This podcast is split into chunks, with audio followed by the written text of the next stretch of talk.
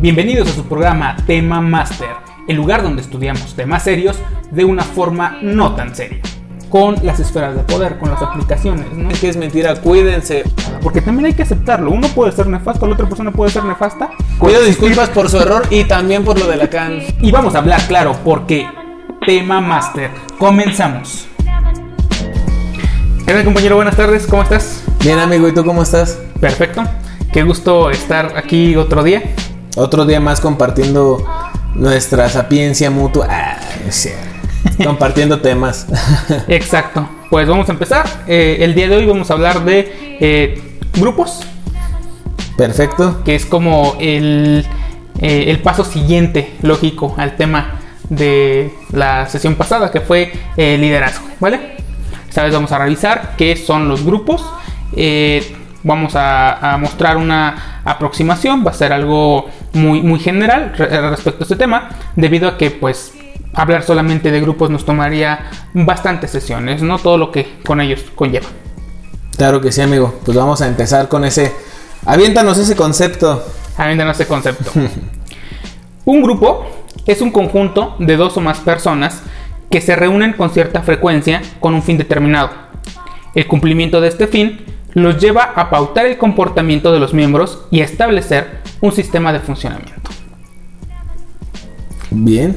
Eh, aquí hay que señalar la diferencia entre el uso, digamos, común de- del término, de cualquier cosa que esté, eh, tenga cierta este, cercanía, podemos llamarle grupo, ¿no? Como decimos coloquialmente, o cuando nos referimos a un grupo escolar, ¿sí?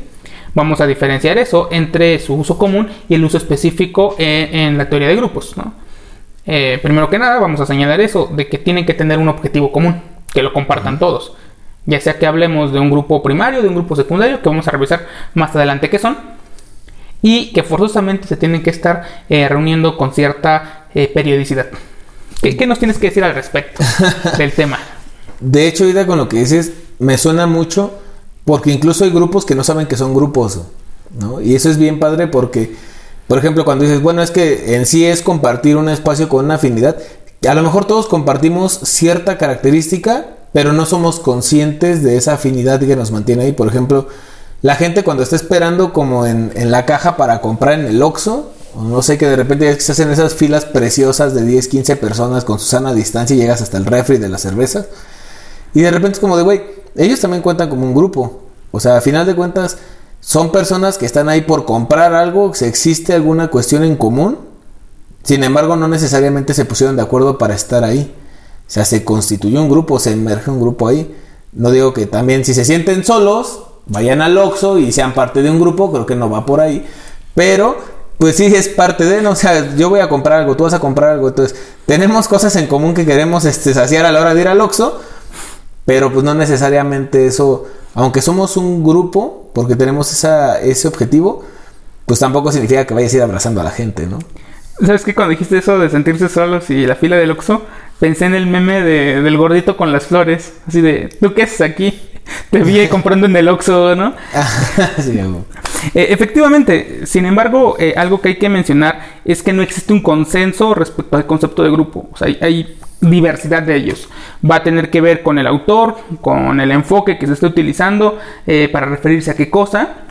Sin embargo, aquí hay que, digamos que, recalcar el hecho de que hay grupos que tienen cierta duración, que es bastante efímera, y otros que permanecen en el tiempo, que de hecho es algo que vamos a, eh, a hablar bastante. Entre, para poner ejem- ejemplos de unos y de otros, a veces no, no empatamos con el mismo, este, con la misma definición. No es lo mismo un grupo de trabajo, ¿no? Que un grupo de amigos, ¿no? Exacto. que una congregación. Eh, en el caso de, de la fila de, de- de las tortillas o del Oxxo, eh, hay que resaltar el hecho de que no se reúnen con cierta periodicidad. ¿Quién sabe? Cada fin de semana. Se reúnen cada fin de semana. ¿Estoy mintiendo? ¿Estoy mintiendo? Sí, tú. ¿Estoy mintiendo? Y se Gracias. encuentran con los mismos, ¿no? Es, Y se encuentran con la misma gente. Es como de, ah, cada fin de semana van al mismo Oxxo a comprar las cosas. es tu compa de la fila, ¿no? Ahorita con la Susana a distancia, ¿no? Ajá, básicamente. Digo, como dijiste tú, a lo mejor existe esta parte de la periodicidad, pues es muy efímero, ¿no? Realmente. Pero a final de cuentas, al menos por un pequeño momento eres parte de un grupo. Tú amigo que te sientes solo, tú que nos estás escuchando. No lo hagas de todas maneras, es muy deprimente. es triste, ¿no? Ajá, es súper triste. Eh, pensando en esto de grupos que dices que no saben que son grupos, eh, a mí me ha pasado más al revés. Personas que piensan que no son un grupo, que son un grupo pero no lo son. Que es una pregunta bien tramposa cuando empiezo a ver este tema con, digamos, X, X grupo, valga la, redundancia, eh, grupo escolar, ¿no? Para que no nos confundamos. les, les comento, ¿no? ¿Ustedes son un grupo? Y siempre me dicen, sí, porque compartimos el mismo espacio y estudiamos, ¿no? Y es, tenemos el mismo objetivo. Ajá. Pero no tienen estructura, no hay relaciones, los, los roles no se han definido, es más, ni se llevan bien. Lo que los obliga a, estar ahí son cuestiones institucionales.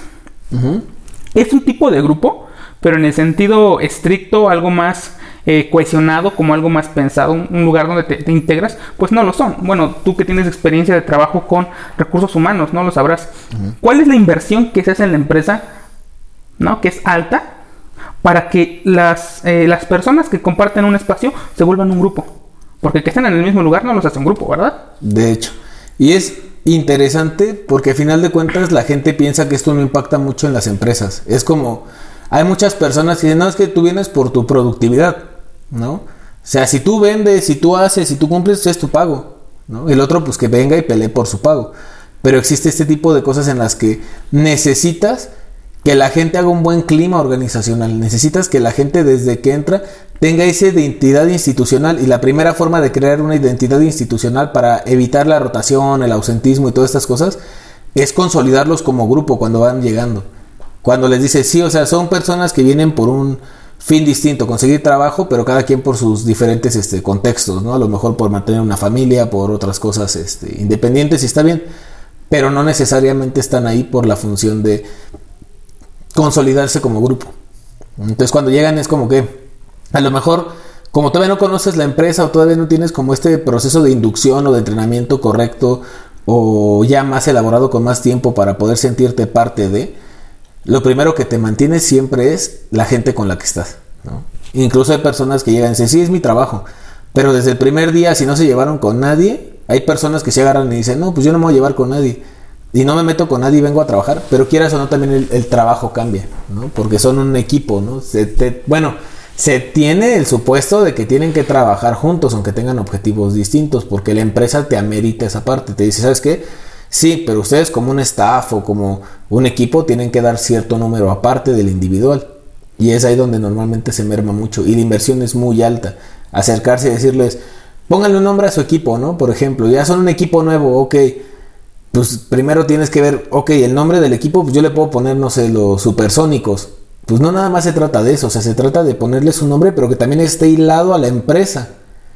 Si no está hilado a su misión, a su visión, a sus valores, eh, no tiene un sentido. Y al final de cuentas pueden hacer un grupo de amigos afuera, pero no se cumple con los objetivos de la institución. Entonces sí es muy muy caro y si no lo usas bien es también muy peligroso, puede ser hasta contraproducente. De, hecho, justamente te preguntaba por ese caso específico para que empecemos a ver la importancia de los elementos que componen un grupo en su sentido conceptual teórico, ¿no?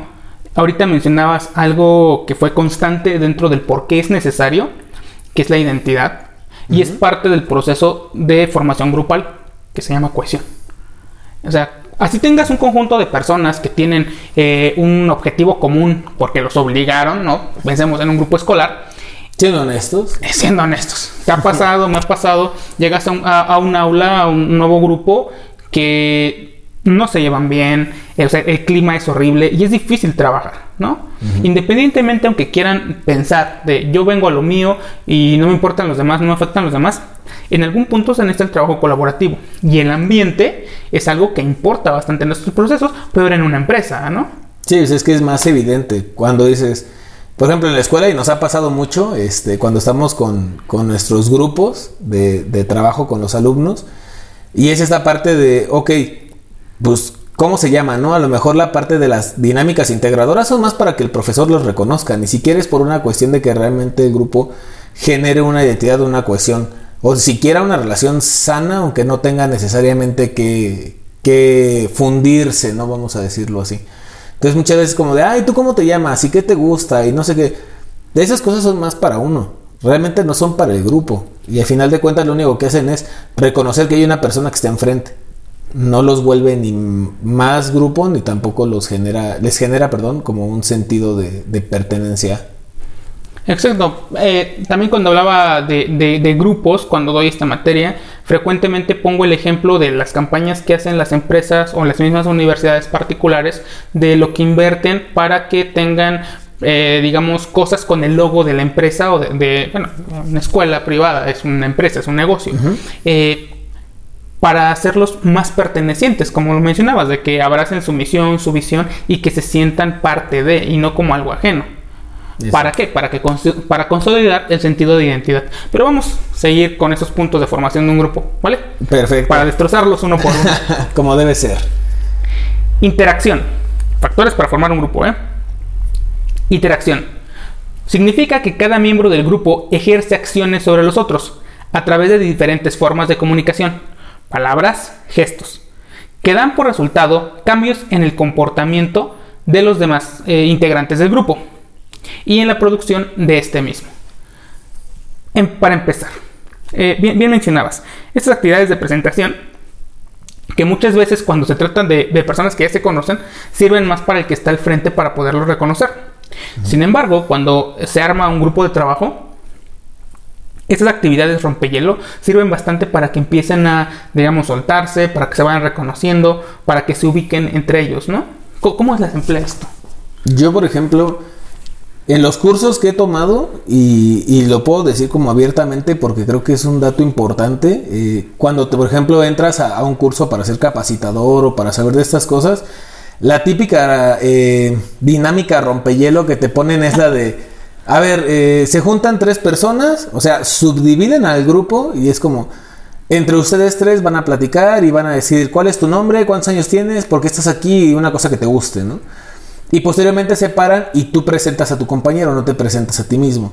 Entonces, realmente lo único que hace en esa parte, a mi forma de verlo, justamente es esto, es la ubicación. Pero en sí no tiene una dinámica como tal de, cohesión, no tiene un acercamiento, porque incluso estás subdividiendo al grupo. O sea, se me hace contraproducente tal vez en esa parte. Y he tenido, por ejemplo, no en estos cursos, sino ya en la práctica real, eh, compañeros, por ejemplo, de trabajo muy buenos que hacen dinámicas muy, muy agradables en el sentido de, ok, a lo mejor no conozco tu nombre, porque una cosa es la presentación que ya va implícita dentro de, pero son dinámicas en las que forzosamente tienen que tener una interacción, ya sea física, verbal, lo que decías, ¿no? Ese, ese lazo de comunicación real, que no es un monólogo como de, ah, mira, hola Ismael, me llamo Javier, este, tengo tantos años, me gusta esto y estoy aquí porque necesito dinero. Por eso estamos aquí. Básicamente. Páguenos. por favor. Al apartado A. por aquí va a aparecer la liga si la alcanzan. Nah, no es cierto. La clave, ¿no? Pero justamente es esta cuestión de qué pasa cuando no necesitas a lo mejor el nombre o el gusto para buscar si a ver si tienen algo en común, sino cuando les pones un ejercicio que los aviente a ver qué se necesitan. Y eso es muy distinto. Un compañero de trabajo me gustaba mucho porque siempre hacía el, el ejercicio de cruzando el puente y era muy, muy padre para mí porque era, a ver, voy a entrar a revisar cómo vas con tu grupo, ¿no? Y acomodan las filas de sillas y es como, ok, todos tienen que estar del otro lado, las reglas son estas, pónganse de acuerdo, ¿no? O sea, tienen que sobrevivir y se ocupa de todos, no pueden dejar a nadie atrás porque el chiste es que todos pasen. Y te vas dando cuenta cómo desde su propia naturaleza empiezan a brotar los roles y también con esos roles se empieza incluso a votar la gente que no se quiere hacer partícipe y cómo la misma dinámica los eh, orilla, no los obliga, los orilla, pero también la otra, las otras personas, este, la otra gente que ya trae más perfilado, cumple bien con esos roles y empieza a integrarlos. Y al final de cuentas, el detalle aquí existe, eh, el detalle, perdón, que aquí existe es cuidado nada más con que no te, no tal, no termines como tal la prueba. ¿No? Porque también viene la otra parte, Cuando la gente empieza a tomarlo como en contra de, ah, es que perdimos por fulano, ah, es que todas las dinámicas creo que tienen un pro y un contra y nada más hay que tener mucho cuidado con, ellas. Creo que eso sería un buen tema para, la siguiente ocasión que podemos agendarlo ahí, el uso de dinámicas de grupo. Porque es un error muy común. O sea, las personas piensan que, bueno, generalmente piensan de que las dinámicas o solamente sirven para romper el hielo, como para distraerse, pero la verdad es que no. Hay una diferencia entre una técnica y una dinámica eh, bastante, bastante abismal, ¿no? Eh, por ejemplo, las dinámicas también tienen que tener un orden. O en qué momento deja de ser solamente una acción para descansar y te sirve al que está del otro lado, al observador, para evaluar sin que se den cuenta. Es como de, ay, es un juego. No, estamos checando cooperación, estamos checando comunicación, estamos viendo liderazgo, estamos viendo eh, estructura. Y al final de cuentas es la primera visión o como diagnóstico de con quién estás trabajando. O sea, te va a poner el punto base para saber qué tan grande es el puente entre lo que son y lo que espero de ellos. Entonces también es muy importante y pasa también en la escuela, no sé a ti sí te ha pasado, a mí me ha pasado muchas veces también con grupos que es este... A veces es incómodo, tengo que aceptarlo, a veces es muy incómodo si tú fuiste mi alumno y me estás escuchando o tú... Sí, a veces es muy incómodo que también eh, existe la parte del yo sobre el nosotros, cuando el objetivo es nosotros y por ende tendría que salir el yo, ¿no? El beneficio personal.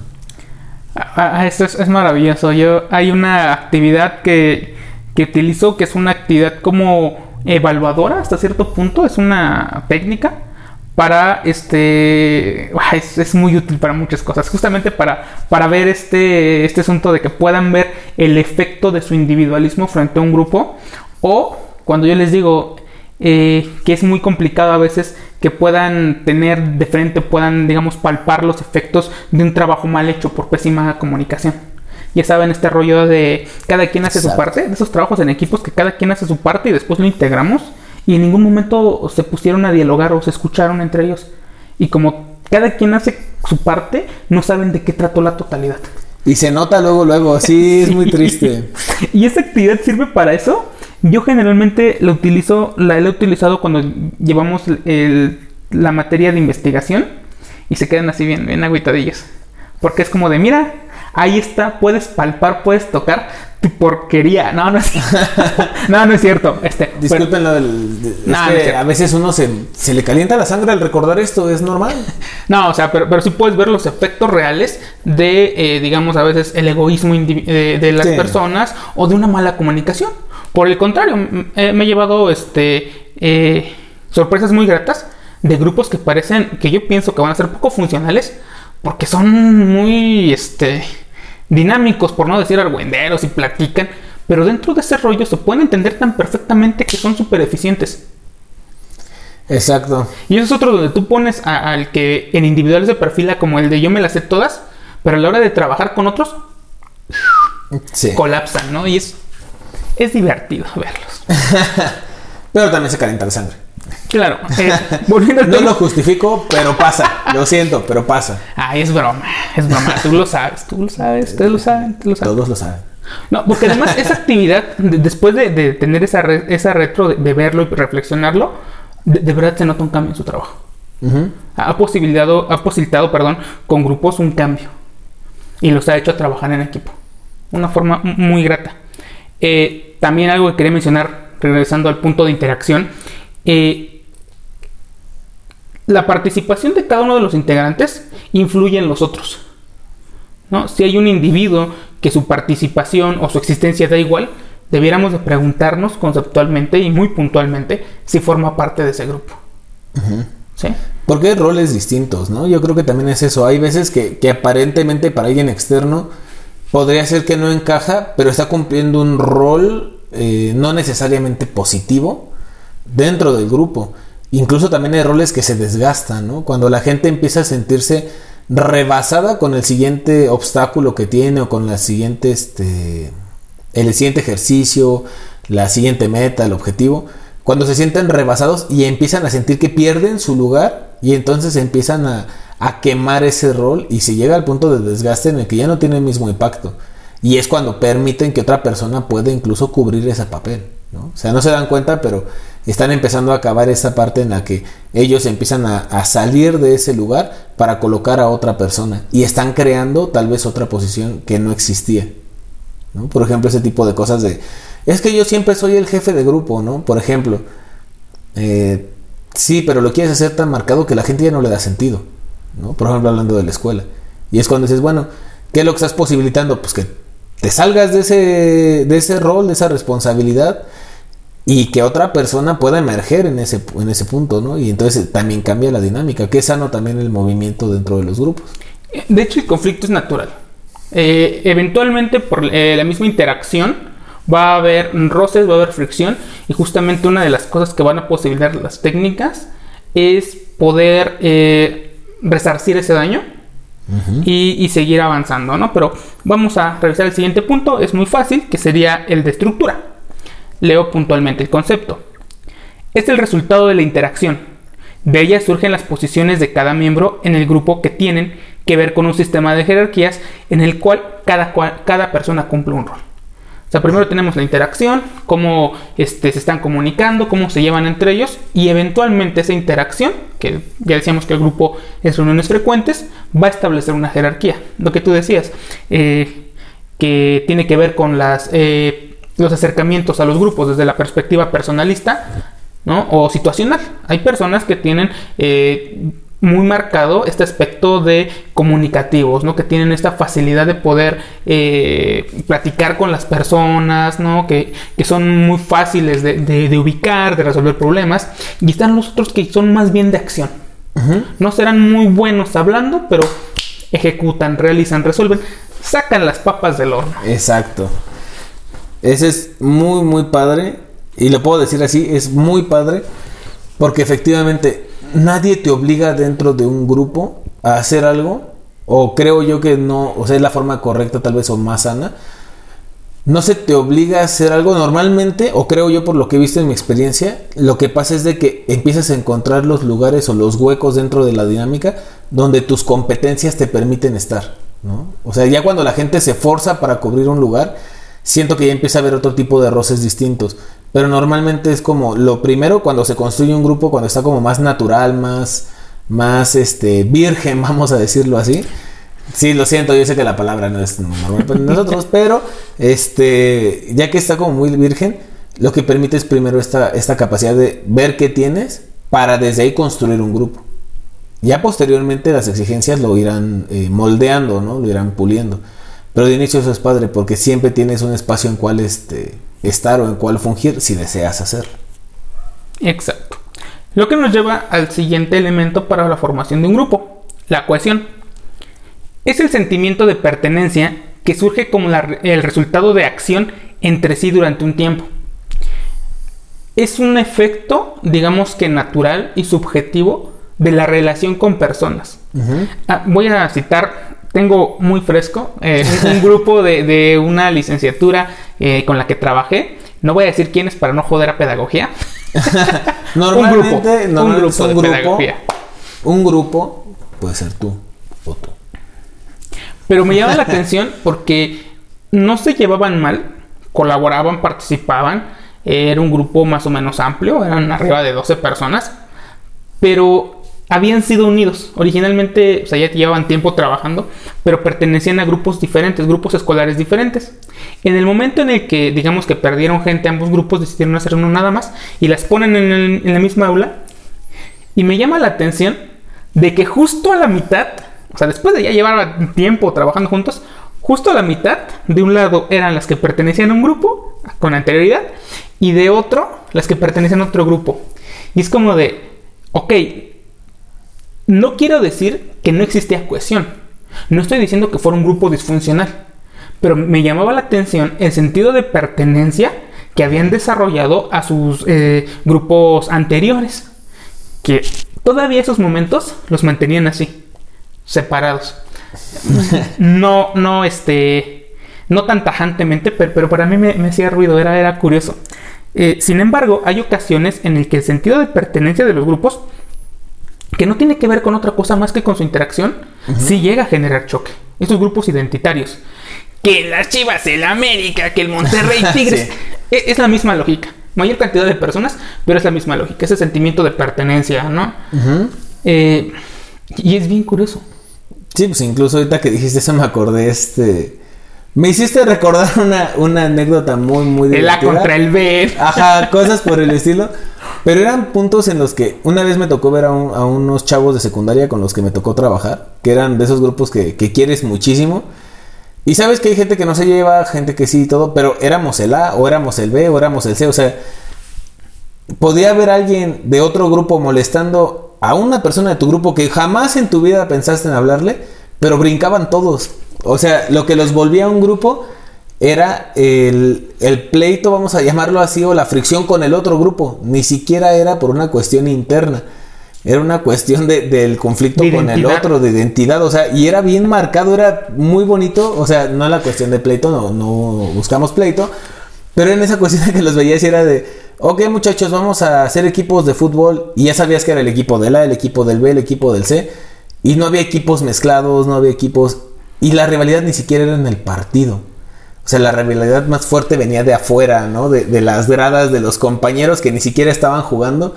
Y era, yo creo que está más interesante y más tensionante y más, este, dinámico, no sé cómo decirlo, verlos afuera porque era como de, mi porra grita más fuerte, ¿no? Porque somos el. Y la persona que jamás habías pensado emocionada dentro de esto, apoyando con todo. O sea, es una cohesión que yo logré ver sobre todo en secundarias, en esa parte del, del pleito, ¿no? La identidad del grupo independientemente de, de los rasgos internos o de cómo nos movemos. Somos los de la cuadra, somos el barrio y nosotros defendemos al barrio, ¿no? O sea, que te juntaste con nosotros toda la vida o nunca te has juntado con nosotros, ¿no? Eso es, eso es interesante.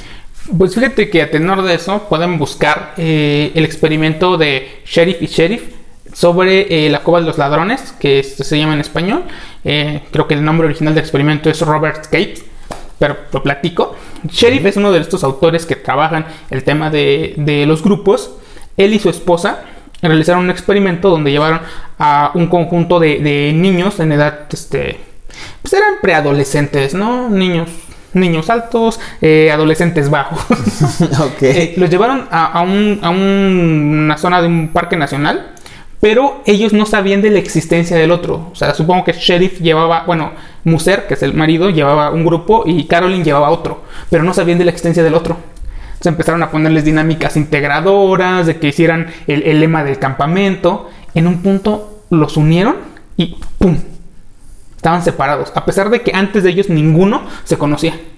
Pero en dos días ya eran los super compas, ya estaban super cohesionados y empezaron a ponerles actividades para confrontarlos al punto que la hostilidad era bárbara. O sea, era así de "Ah, tú nada más porque eres del otro grupo, ¿no?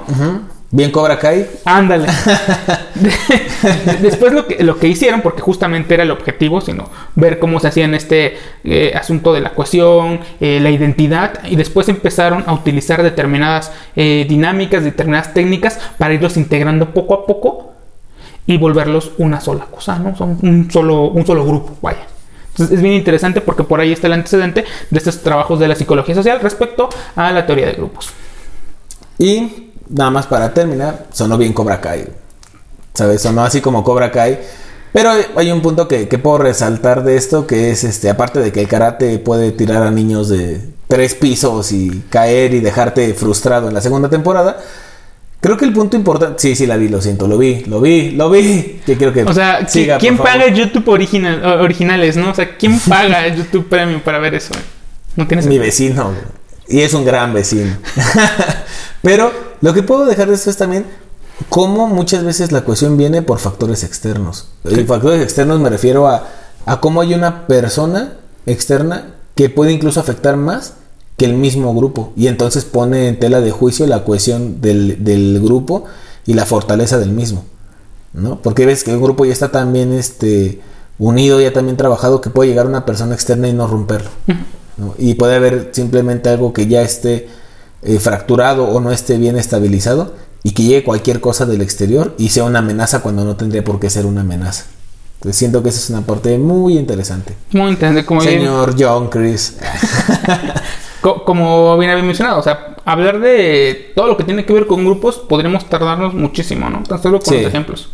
Pero vamos a terminar los factores, ¿te parece? Sí, ya, ya vi las dos temporadas, no te preocupes. Ya quemé el final. Eh, sí, ya lo hizo. Objetivos o metas. Es la razón que da origen y sentido al grupo.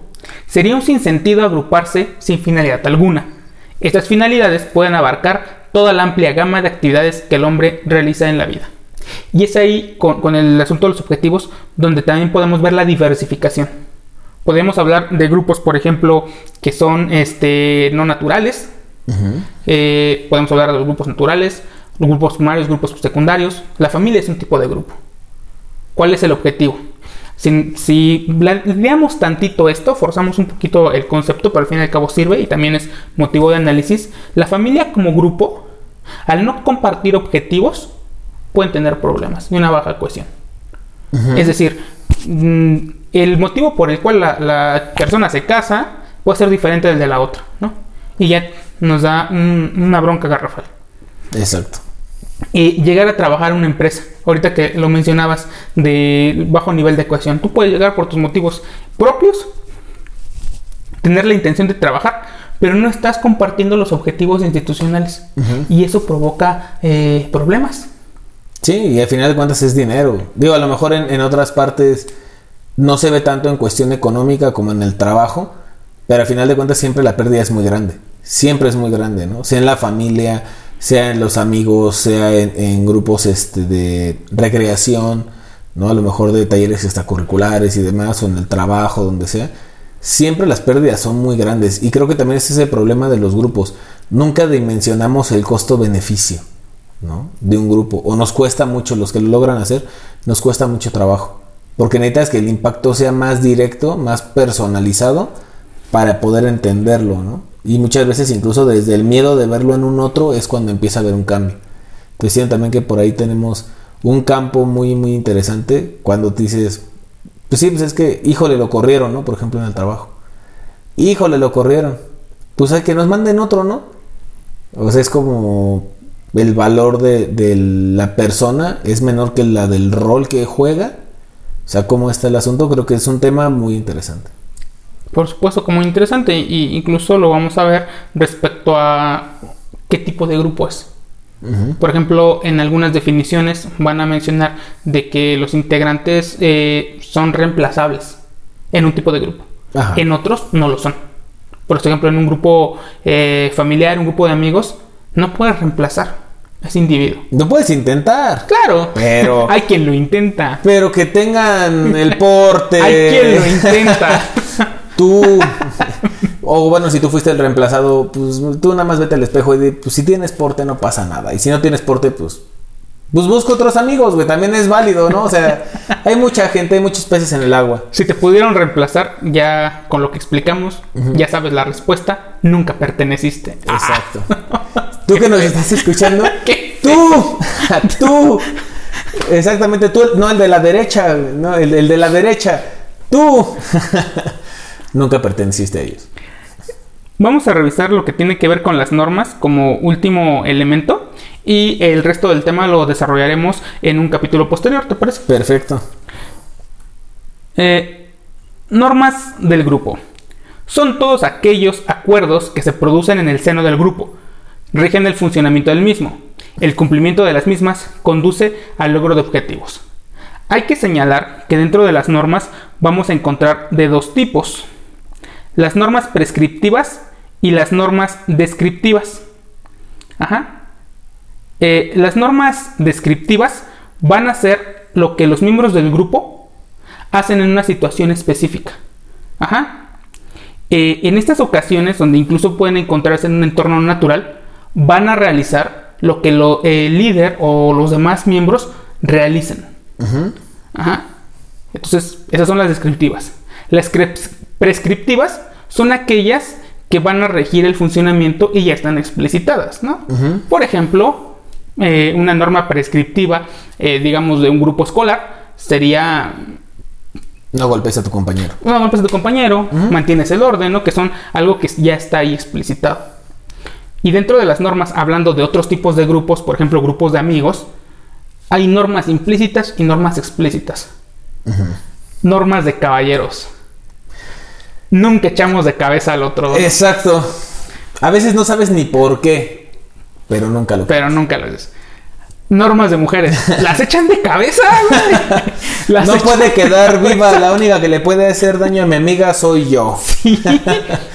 No están escritas eh, eh, en piedra, no, no hay un manual ahí, pero es algo que sabemos. Reglas de caballeros. En una pelea no golpeas los genitales. Exacto. Normas de caballeros. Esas son estas normas no, no, no escritas, pero que todos ya ubican, ¿no?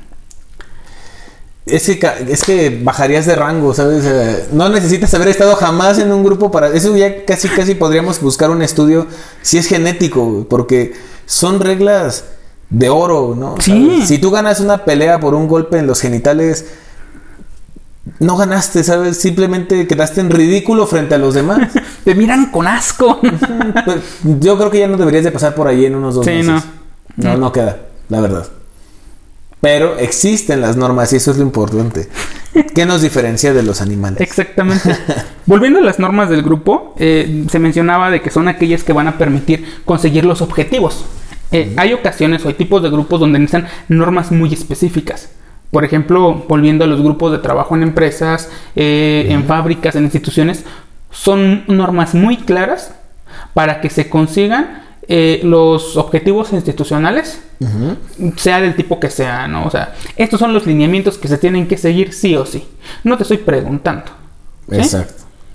E incluso ahorita que lo comentas, eh, hace poco, no recuerdo si fue hace como mes, mes y medio, estoy como en esa parte del, tiempo no muy, no muy seguro, vamos a ponerle mes y medio.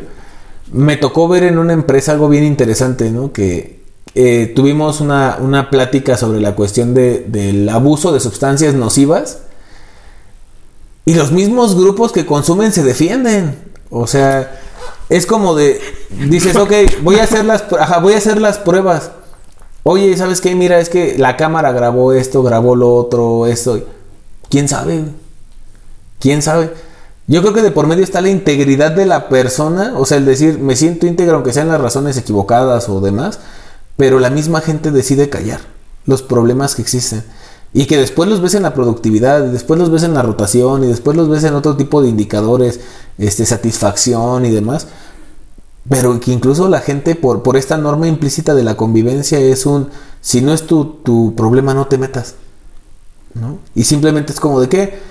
¿Quién sabe? Oye, pero tú entraste al baño y estaban fumando mota en el baño y, y olía... No, ¿quién sabe? Y hacen ese tipo de, de grupos en los que ya creo yo es una norma implícita, pero que son perfectamente conscientes que simplemente van a cumplir con una función. Y también merma. Es interesante. Fíjate que ahorita que lo mencionas, eh, también hay que ver el asunto de la existencia de subgrupos. Dentro de una institución o de una organización, que ya es, un, es una agrupación en sí, eh, al tener un número mayor, se pueden hacer subgrupos que funcionan con su misma lógica. No están separados de, de, digamos, que el grupo que los contiene, pero tienen sus eh, propias lógicas de funcionamiento. Y que, por ejemplo, hablando de una empresa, mientras que los objetivos son estos a, a nivel, este, lo que los atañe, ¿no? Que es producir X cosa, ganar X cosa, en los subgrupos se pueden eh, realizar por una eh, algo que los una, ¿no? Algo que tienen en común, un grupo de amistad, ¿no? Para no complicarnos. Y que tienen sus lógicas propias. Eh, que es algo bien interesante. Cuando queremos estudiar esto eh, en la sociedad o donde ustedes quieran, eh, formamos parte de la misma cosa. Es decir, cómo entendemos un grupo escolar no está disuelto de cómo funcionas en, las- en una lógica empresarial, cómo funciona una familia no es diferente porque esos mismos individuos atraviesan por distintas esferas, ¿no? Y creo que dijiste algo bien interesante. Me recordó una, una palabra y creo que ese es el punto que ahorita me llega, ¿no? El ecosistema de los grupos. Un ecosistema de los grupos, ¿no? O sea, esa es la cuestión de... Para que un grupo pueda eh, existir de esa manera es porque también el ecosistema le permite existir de esa forma. Entonces, por ejemplo, cuando ves en una escuela, ¿no? Que dicen, es que nosotros educamos en el orden, la justicia, la verdad, la ética y que los uniformes estén bien planchados, ¿no? Ah, ok. Pero realmente el ecosistema, es decir, de todos los subgrupos que hay internos, el ecosistema sí les está permitiendo desarrollarse de la forma que quieres o simplemente es una eh, manera o es una herramienta para que sigan sobreviviendo como ellos consideran, sin que te generen conflicto.